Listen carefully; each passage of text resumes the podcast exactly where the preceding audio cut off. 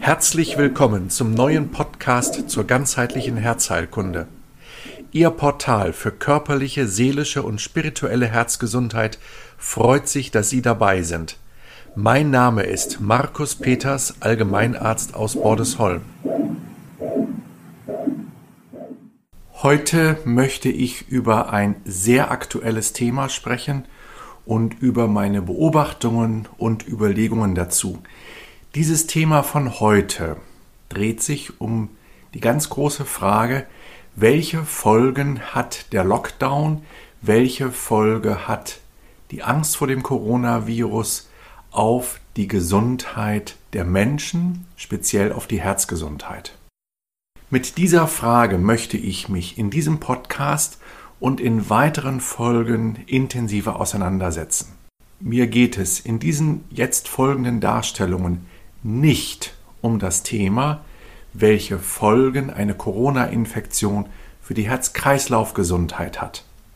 Das wäre ein separates Thema, ohne Zweifel auch eine sehr spannende Frage.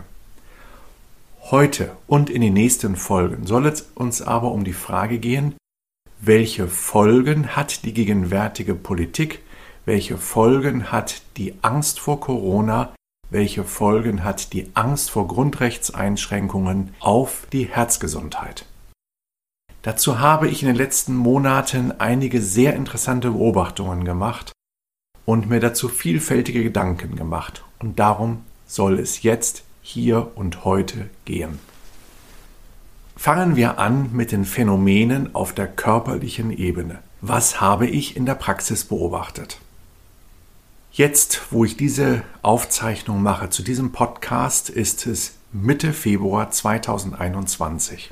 Soeben wurde von der Bundesregierung verkündet, dass der Lockdown abermals verlängert wird.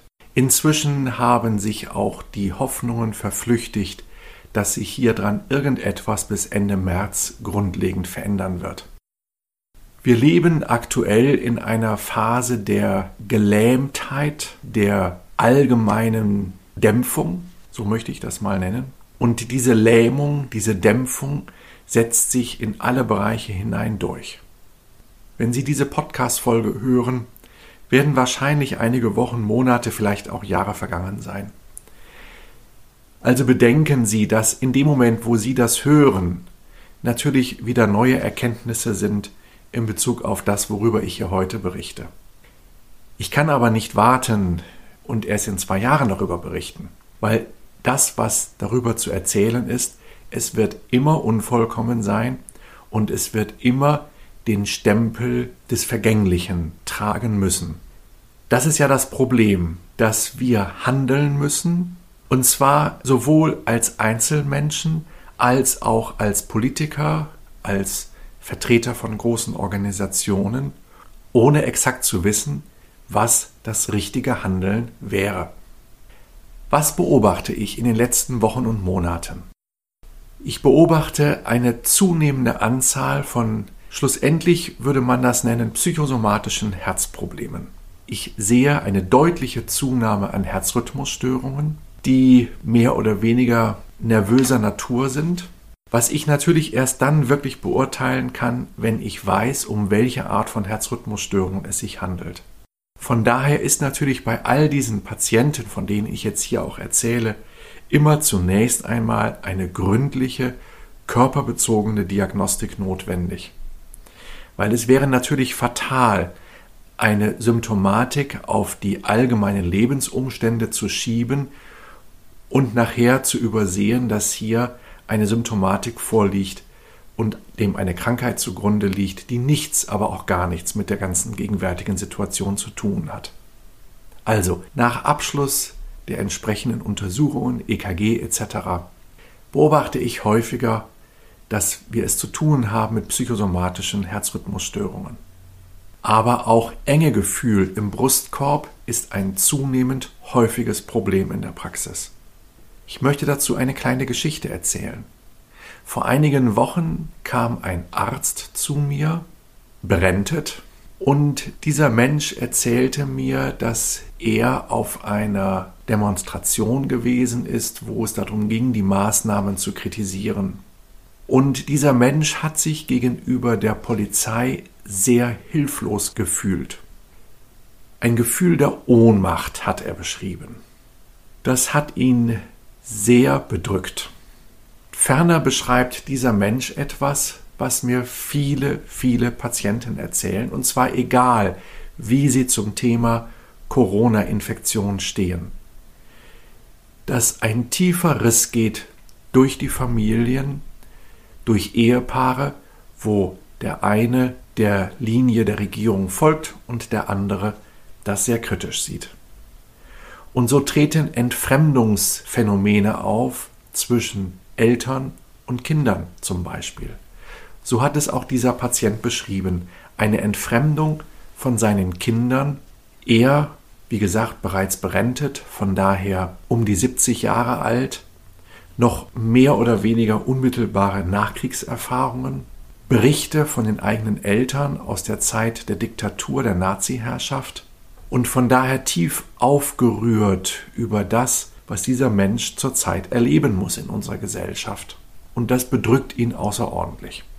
Nun, einige Tage später ging dieser Mensch an der Ostsee spazieren und ihm wurde es auf einmal sehr übel, sehr schlecht, Schmerzen im Oberbauch, dazu ein ausgeprägtes Schwächegefühl, relativ rasch auftretend. Dieser Patient hat dann seine Ehefrau bei mir anrufen lassen und gefragt, ob er sofort kommen kann, und das war gut möglich. Und wie ich mir diese Geschichte anhörte, war natürlich sofort die erste Frage, könnte hier ein Hinterwandinfarkt vorliegen? Die Geschichte könnte dazu passen. Natürlich wäre auch differenzialdiagnostisch an ein Broken Heart Syndrom zu denken, an ein Syndrom des gebrochenen Herzens. Wir haben dann in der Praxis ganz rasch die entsprechende Diagnostik durchgeführt und konnten bereits nach 30 Minuten da ganz klare Entwarnung geben, dass es dem Herzen auf der körperlichen Ebene einwandfrei und gut geht. Nachdem das also geklärt war, die körperliche Ebene, begann dann ein intensives Gespräch über die gesamte Lebenssituation. Bei diesem Ehepaar kenne ich die Frau schon länger, sie ist schon länger bei mir in Behandlung. Ihn habe ich bisher immer nur als in Anführungsstrichen Begleitehemann kennengelernt. Nun lernte ich also auch ihn genauer kennen und wir kamen ins Gespräch über die gesamte Situation und er erzählte davon, wie ausgesprochen bedrückt er die ganze Situation gegenwärtig erlebt. Diese Geschichte möchte ich als ein grundsätzliches Beispiel verstanden wissen, weil die einen Menschen sind bedrückt aus Angst vor den Konsequenzen der gegenwärtigen Einschränkungen der Grundrechte, andere haben massive Angst vor einer Infektion mit Corona. Und das ist ein ganz großes Problem. Wir leben zurzeit in einer Atmosphäre der Angst. Und diese Atmosphäre der Angst zeigt sich in körperlichen Symptomen des Herz-Kreislauf-Systems, vor allem aber natürlich des Herzens. Wie gesagt, Herzrhythmusstörungen, pektangenöse Zustände, aber auch Blutdruckentgleisungen, vor allen Dingen Bluthochdruck, sehe ich, ist zunehmend ein Problem, auch von Patienten, die ich bereits seit Jahren, vielen Jahren in Behandlung habe und wo jetzt auf einmal zum Beispiel der Blutdruck wieder anfängt zu entgleisen. Ja, wenn wir das Herz nur als ein Organ auf körperlicher Ebene betrachten, ist man damit natürlich schnell durch. Okay, man hat EKG gemacht, Blut abgenommen, entsprechenden Parameter bestimmt, ein Echo gemacht, also eine Ultraschalluntersuchung des Herzens, soweit alles unauffällig, Fall erledigt, nächster Patient. Nun ist es ja mein Anspruch und mein Anliegen, die Patienten auf der körperlichen, seelischen und spirituellen Ebene zu begleiten, je nachdem, wo Begleitung gerade notwendig ist. Und so möchte ich jetzt in dieser Reflexion, in diesem Podcast mit Ihnen eine Ebene weitergehen. Also wir haben jetzt verstanden, was auf der körperlichen Ebene sich abspielt derzeit und was nach meiner Beobachtung gerade ganz rasant zunimmt, selbst in meiner kleinen Praxis. Gehen wir einen Schritt weiter und betrachten die seelische Ebene. In einem früheren Podcast habe ich ja bereits dargestellt, wie das Herz ein Organ ist, das im Grunde ein Verbindungsorgan ist. Ich habe ja bereits früher darüber gesprochen, dass das Herz so etwas hat wie eine Feldwirksamkeit. Das elektromagnetische Feld des Herzens reicht über den Menschen hinaus und tritt in Kontakt mit anderen Menschen. Das Herz ist das Beziehungsorgan schlechthin. Natürlich kennen wir das alle, das Herz als Beziehungsorgan in der Phase der, des Verliebtseins, bei der Liebe schlechthin. Aber auch im Umgang mit anderen Menschen ist das Herz ein Beziehungsorgan. Interessanterweise beobachte ich schon seit Jahren, gerade bei jungen Menschen, so bei den Menschen, die jetzt gegenwärtig so zwischen 15 und 30 Jahren alt sind, vielleicht auch ein bisschen älter, aber gerade bei diesen eher jüngeren Menschen ist das sehr häufig ein Thema, dass diese Menschen mir berichten, sie kommen beispielsweise in einen Raum hinein, wo eine Gruppe von Menschen beisammen ist und an einem Thema arbeitet, an einer Konferenz, und sie kommen dazu und sie nehmen sofort in ihrem Herzen, und sie schildern das auch, sie spüren es in ihrem Herzen, wenn hier atmosphärisch etwas nicht stimmt. Ein sehr interessantes Phänomen. Also an diesem Phänomen können wir auch diese Wirkung oder diese Aufgabe des Herzens als Wahrnehmungsorgan als Verbindungsorgan zum anderen Menschen studieren. Wir können von diesen Menschen, die diese Phänomene beschreiben, sehr viel lernen.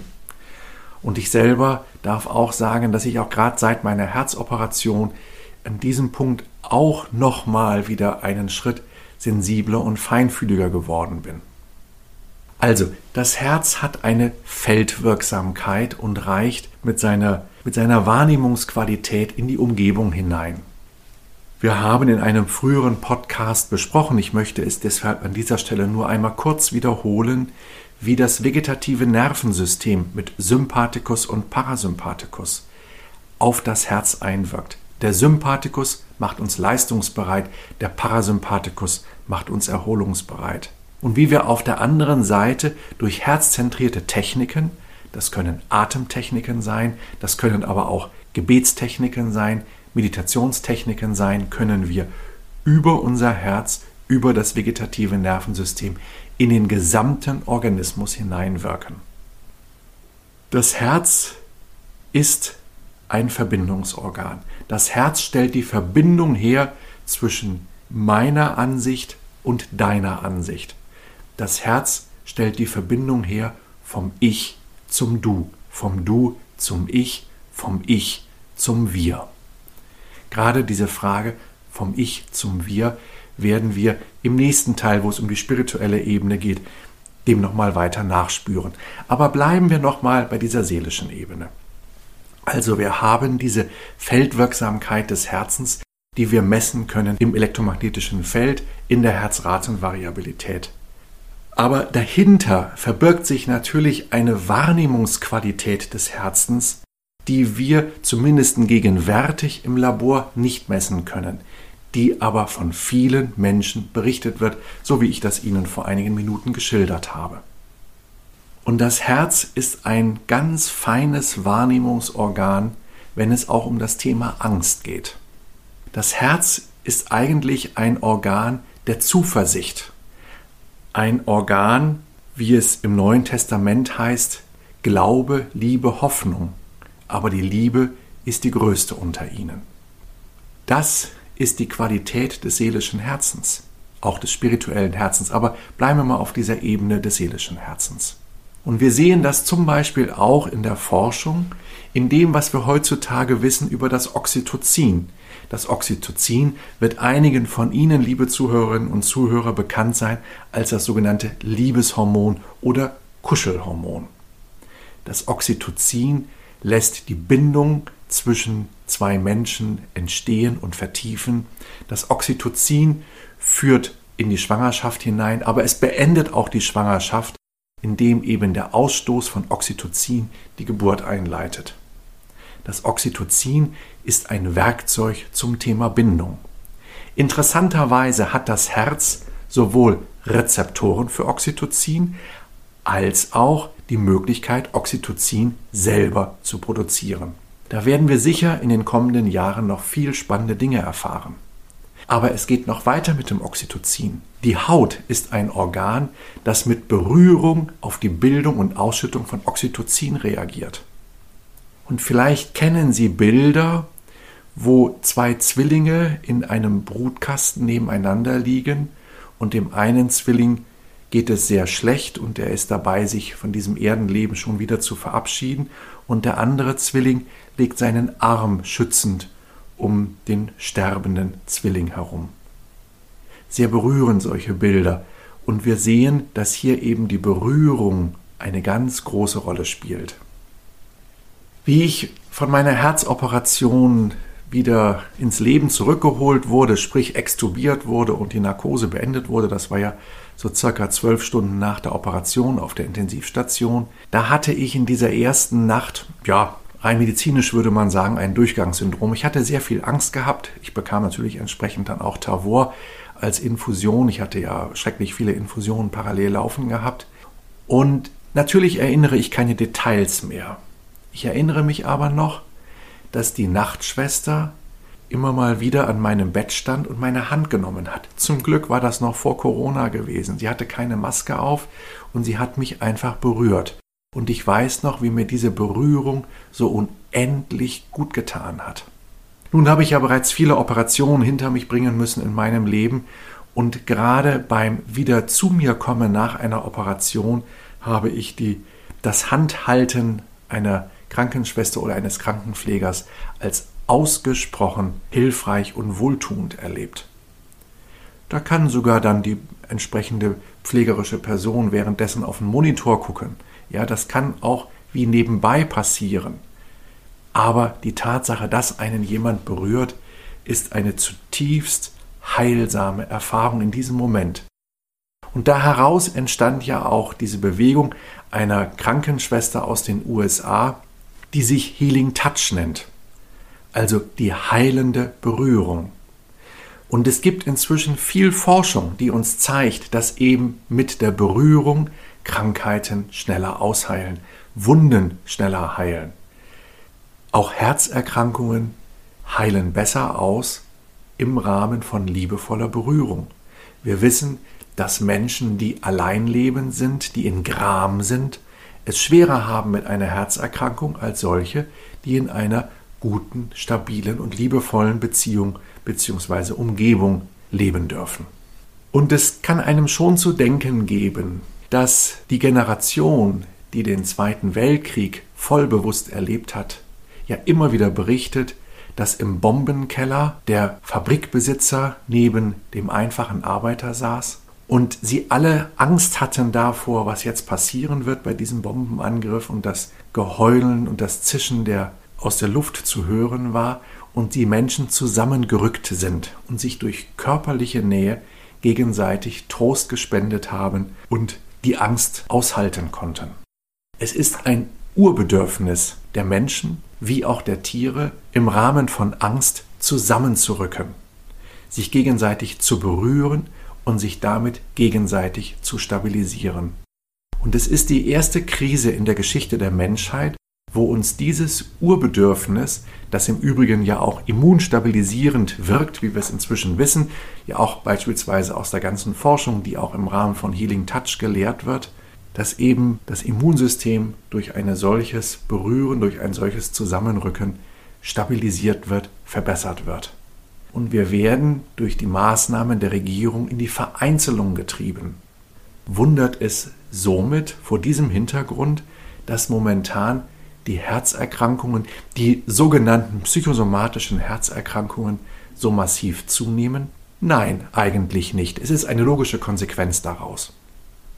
Ich möchte aber noch einen Schritt weitergehen in meiner Reflexion. Wenn ein Patient neu zu mir kommt, sehe ich natürlich mit dem Geburtsdatum, mit dem Geburtsjahr, wie alt der Patient ist und in welcher Zeit dieser Mensch geboren wurde. Es ist dann klar, wenn beispielsweise ein Mensch 1940 geboren ist, in welcher Atmosphäre dieser Mensch seine frühe Kindheit verbracht hat. Natürlich ist es ein Unterschied, ob jemand in Hamburg gelebt hat und dort die schlimmen Feuersbrünste überlebt hat oder ob jemand auf dem Lande gelebt hat und vielleicht von dem ganzen Krieg nichts mitbekommen hat. Trotzdem, dieser Mensch hat die Angst der Erwachsenen mitbekommen, die Angst auch nach 1945, wie geht es weiter, die Angst auch einfach um das nackte Überleben, auch noch Anfang der 50er Jahre. Das wirkt prägend auf die kindliche Seele und wir sehen das, dass das auch dann sich weiter fortsetzt hinein bis in das höhere Alter und eben dann auch bis zur Ausbildung von Herzerkrankungen beispielsweise. Das möchte ich natürlich nicht monokausal verstanden wissen, ich möchte nur aber grundsätzlich einmal auf diese Zusammenhänge hinweisen dürfen. Und so werden wir in späteren Jahren einmal wissen, wenn ein Kind 2011, 2012 geboren wurde, dann ist automatisch klar für zukünftige gute Ärzte und gute Psychotherapeuten, aha, dieser Mensch hat entscheidende Phasen seiner kindlichen Entwicklung im Alter von neun bis zehn Jahren, wo bestimmte Entwicklungsschritte gegangen werden, hat dieser Mensch im Lockdown verbracht, in der Corona-Krise. Und vielleicht hat dieser Mensch in diesem Alter oder meinetwegen ein Mensch, der 2015 geboren wurde oder 2017 geboren wurde, dass dieser Mensch in entscheidenden Phasen seines Lebens die Angst bekommen hat, weil ihm die Angst eingeflößt wurde, dass durch sein Verhalten seine Großeltern sterben könnten. Das ist eine Traumatisierung, die wir gerade erleben, die sich in den nächsten Jahren und Jahrzehnten weiter zeigen wird.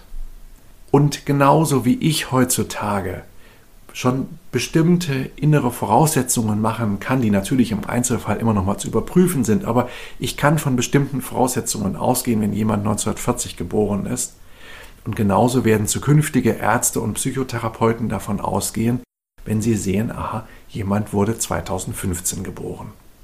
Also diese Probleme sind nicht damit ausgestanden, wenn der Lockdown eines Tages beendet werden wird, diese Traumatisierungen, die sich eben auch zeigen in den Zunahme der Herzerkrankungen, wird sich in den nächsten Jahren und Jahrzehnten immer weiter fortsetzen. Da ist also viel Arbeit von uns gefordert, von Psychotherapeuten gefordert, hier entsprechend tätig zu werden. Also, wir haben in dieser Folge heute die körperliche Ebene betrachtet. Ich habe Ihnen erzählt, was ich in meiner täglichen Praxis mehr und mehr sehe. Herzerkrankungen, Herzsymptome, Herzrhythmusstörungen, Bluthochdruck, pektangenöse Beschwerden, wo sich bei der genaueren Untersuchung herausstellt, dass dem Ganzen keine organische Ursache zugrunde liegt. Und wir haben jetzt verstanden, wie das mit tiefen Zusammenhängen mit der Seele zusammenhängt. Ich habe versucht, Ihnen das darzustellen und ich bitte um Nachsicht, wenn das ein oder andere vielleicht ein bisschen missglückt formuliert ist. Es ist ein Herantasten an eine sehr komplexe Materie. Wir haben verstanden, wie diese körperlichen Symptome zusammenhängen mit den seelischen Themen, mit den seelischen Qualitäten, mit dem, dass wir zum Getrenntsein zurzeit verpflichtet werden vom Staat her und wie das unserer Natur zutiefst widerspricht und wie das weitere Probleme verursachen wird. In der nächsten Folge möchte ich eingehen auf die spirituelle Ebene, auf die spirituelle Herzensebene zu dem, was wir derzeit erleben. Ich danke Ihnen sehr für Ihre Aufmerksamkeit und bis zum nächsten Mal. Bis dann. Vielen Dank für Ihre Aufmerksamkeit. Ich bin Markus Peters, Gründer und Inhaber der Praxis Herztherapie Nord Motto Ganzer Mensch, gesundes Herz und der Akademie Der Herzerklärer. Auf diesen beiden Plattformen Herztherapie Nord und Der Herzerklärer finden Sie viele weitere Informationen zu meiner Arbeit. Tschüss, bis zum nächsten Mal.